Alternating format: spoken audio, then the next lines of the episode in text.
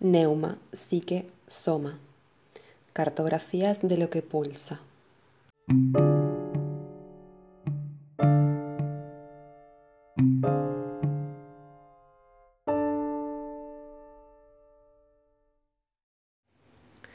El triángulo Hod, Netzach y Esod o el plexo urogenital.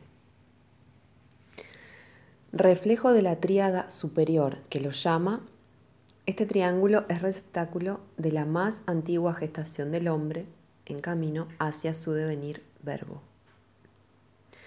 A semejanza del bloque audiovocal, que en el nivel de la cabeza constituye una unidad embriológica, el bloque urogenital presenta la misma estructura fundamental.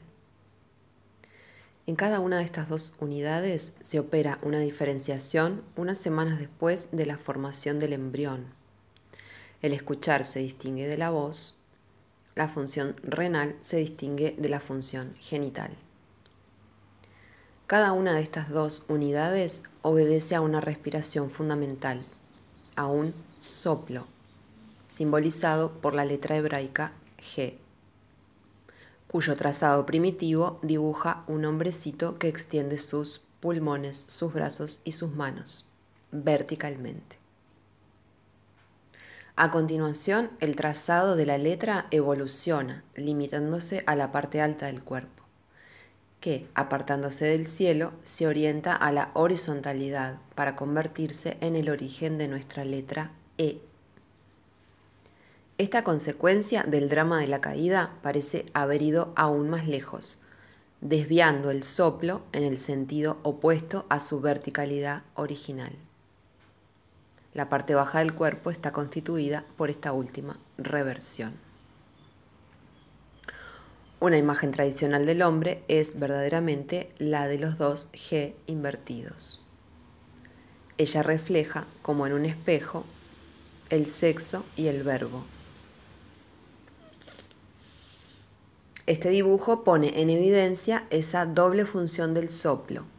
Una arriba, ligada al fuego, asegurará la función verbo creador, inseparable del escuchar. La otra abajo, ligada al agua, asegura la función de la que es símbolo, la procreación, cuyo objetivo es realizar los tiempos. Esto último es inseparable de la función renal, oreja, de esta etapa. A este G inferior corresponde el triángulo cefirótico Yesod Hod Netzach. En él, la respiración genital está más bien ligada a la formación del niño exterior que a la del niño interior. Uno símbolo del otro. Seamos muy conscientes de que es por esto que un niño crecerá, en el sentido verdadero del término, mucho mejor en la medida en que sus padres hagan crecer su propio niño interior. La letra G es germen de vida. Está en el soplo con que Dios nos nombra. Así es alrededor del nombre sagrado de cada uno de nosotros que somos creados y después hechos. Si son necesarios nueve meses para llevar a buen término el niño exterior, es necesaria una vida entera para hacer al niño interior y conducirlo desde su estado embrionario, situado en este nivel, imagen, hasta el estado del verbo creador al que es llamado, semejanza.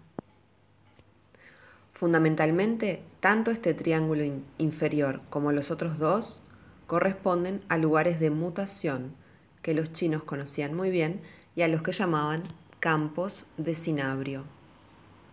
Según los taoístas, su despertar colabora en la búsqueda de la inmortalidad.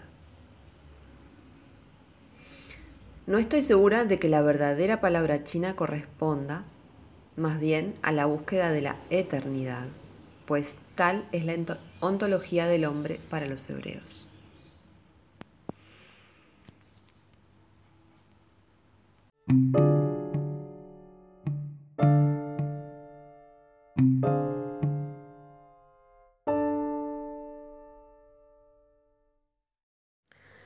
El primer campo que aquí nos interesa es el lugar de realización de la fusión sexual con el otro. El campo de sinabrio torácico presidirá a la función consigo mismo. El campo de sinabrio craneano presidirá la función con lo universal en el reencuentro con lo único.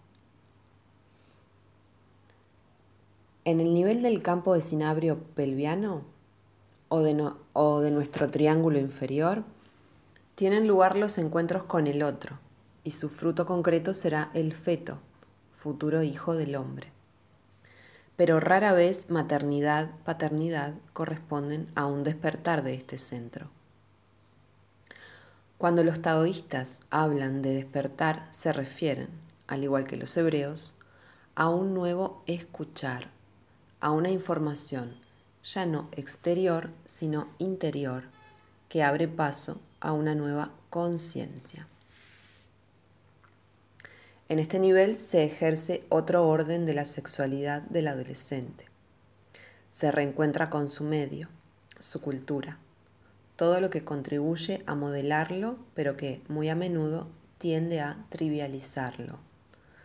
De este modo, o bien es destruido en su yo profundo, su yod, o es salvajemente probado por ese mundo que no tolera su diferencia. Este medio exterior es la humanidad en general, que puede considerarse que obedece a la misma ley de crecimiento que un hombre, pues ella no ha salido todavía de ese primer vientre, no ha pasado la puerta de los hombres, es incapaz por sí misma de hacer que la transponga uno de los suyos. Sus instituciones, escuelas, universidades, grupos sociales, partidos políticos de todas las tendencias o comunidades que se dicen religiosas, reducen toda aspiración de sus integrantes a esquemas protectores, de acuerdo con la lógica de su más antiguo campo de conciencia. Es a pesar de ella, a menudo en contra de ella, que aquel que debe nacer en la puerta de los hombres asume su evolución hasta el final. En esta etapa, él experimenta una desesperante soledad. Uno está siempre solo para nacer y para morir, pero la soledad experimentada en otras etapas, tal vez mayor, no está, sin embargo, teñida de la desesperanza que experimenta quien, en un comienzo, lo ignora todo acerca del camino. El adolescente, en esta etapa, toma conciencia de las esclavitudes que lo maniatan, de sus temores, temores y esclavitudes del mundo y de la absurdidad en que él y el mundo giran. Conoce el sufrimiento, la enfermedad y ve venir la muerte. Desgarrado entre el infinito que presiente en él ¿Y esto a que lo ha reducido el mundo? ¿Tendrá la fuerza de perseverar para descubrirle un sentido en alguna parte? Descubrir el sentido. Esto es despertar. Tratemos de analizar a la luz del cuerpo divino las energías que entretejen este primer campo y conociéndolas busquemos reunirlas para movilizar el yod con rectitud y constituir sólidamente el embrión del niño interior.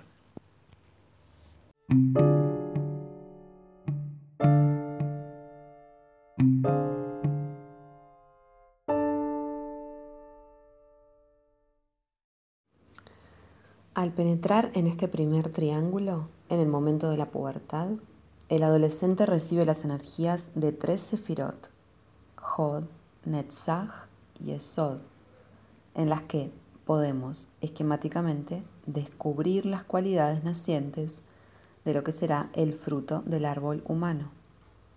Este fruto está descrito en el libro del Génesis. Es bueno para comer, deseable para los ojos y estimulante para triunfar. Estos tres componentes son los de nuestras estructuras ontológicas.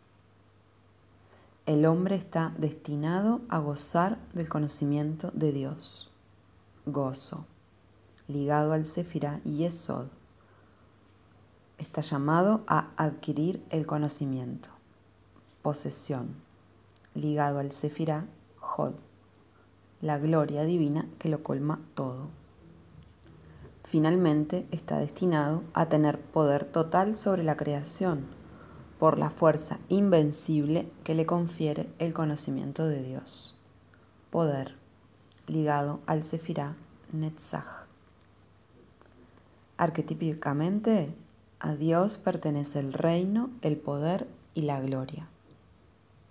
Es propio del hombre participar de sus dones estos son los que desde la adolescencia, durante todo el tiempo de su gestación interior, esculpen al hombre, lo obligan a caminar dolorosamente a través de los arcanos de la vida y del laberinto de las experiencias, hacia la puerta estrecha de su verdadero nacimiento.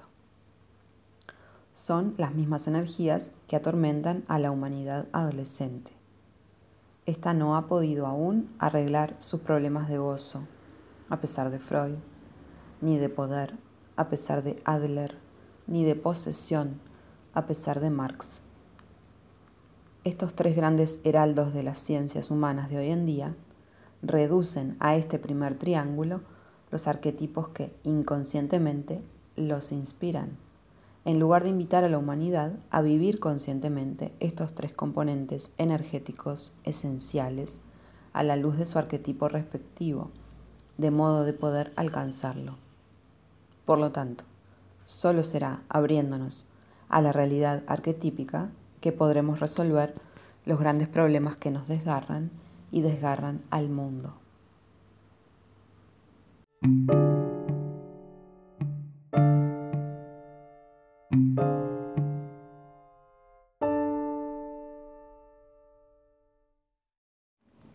Bajo el impulso de grandes arranques de generosidad, se ha cantado el himno de tríadas tales como libertad, igualdad, fraternidad.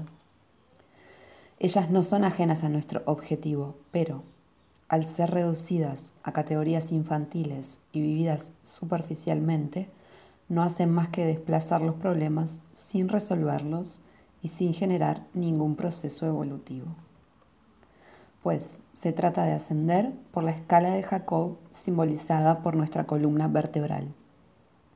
Se trata de construir nuestras diez primeras vértebras, cinco sacras, cinco lumbares, a través de trabajos en los que buscamos al maestro mayor de obras. Este maestro está en nosotros. Exteriormente, un maestro será verdadero en la medida en que suscite esta dimensión en nosotros mismos. Y uno de los medios para hacerlo es siguiendo las huellas de esos grandes constructores de reinos interiores que son los héroes de nuestros mitos. Seguir sus pasos, unir nuestros corazones a sus corazones y hacer que nuestra inteligencia llegue hasta ellos, he ahí un camino el que nos propone la prodigiosa riqueza de nuestros textos, sagrados o profanos, pues en este legado del inconsciente colectivo solo es profano lo que sorprende a los ojos profanos, como un sueño estildado de estúpido por quien no sabe descifrar el lenguaje divino. Todos los mitos rinden cuenta a las tres energías fundamentales, gozo, posesión, poder cuyos tentáculos se aferran áspera y temerosamente al mundo del tener, reorientándolo hacia el nivel del ser. Pero algunos de ellos privilegian más bien uno de los aspectos de nuestra tríada esencial. A partir de ahora abordaremos sucesivamente la historia del diluvio, común a todas las tradiciones, atando cabos con Noé acerca de la adquisición del gozo, al que se opone lo anárquico y lo absurdo, objeto de todo desencanto. Luego, la historia de los hebreos en Egipto, donde durante 430 años este pueblo experimentó la servidumbre más amarga en una tierra extraña. Seremos, entonces, sacudidos por las diez contracciones de un nacimiento, el que suscitará Moisés para vivir la Pascua, el pasaje, y para seguir al guía divino en pos de la conquista, la posesión de la tierra prometida. Finalmente, una historia de laberinto, la del griego Teseo, que considero la más esclarecedora, por lo negativa, puesto que la ignorancia del héroe lo lleva a vivir la más lastimosa ilusión de poder. Para concluir este estudio, volveremos a Jacob y combatiremos con él toda una noche, la noche de nuestra gestación, para nacer a la luz. Su herida en la cadera será el lenguaje fundamental de este tramo. Después nos sumergiremos en las aguas del bautismo con Cristo, para poder emerger de aquellas otras en que nos retiene la parte matricial de nuestro cuerpo, a fin de ir con Él hacia el bautismo de fuego, en el nivel del corazón. Así realizaremos la primer parte de nuestro viaje interior viaje al centro de nuestra primera tierra.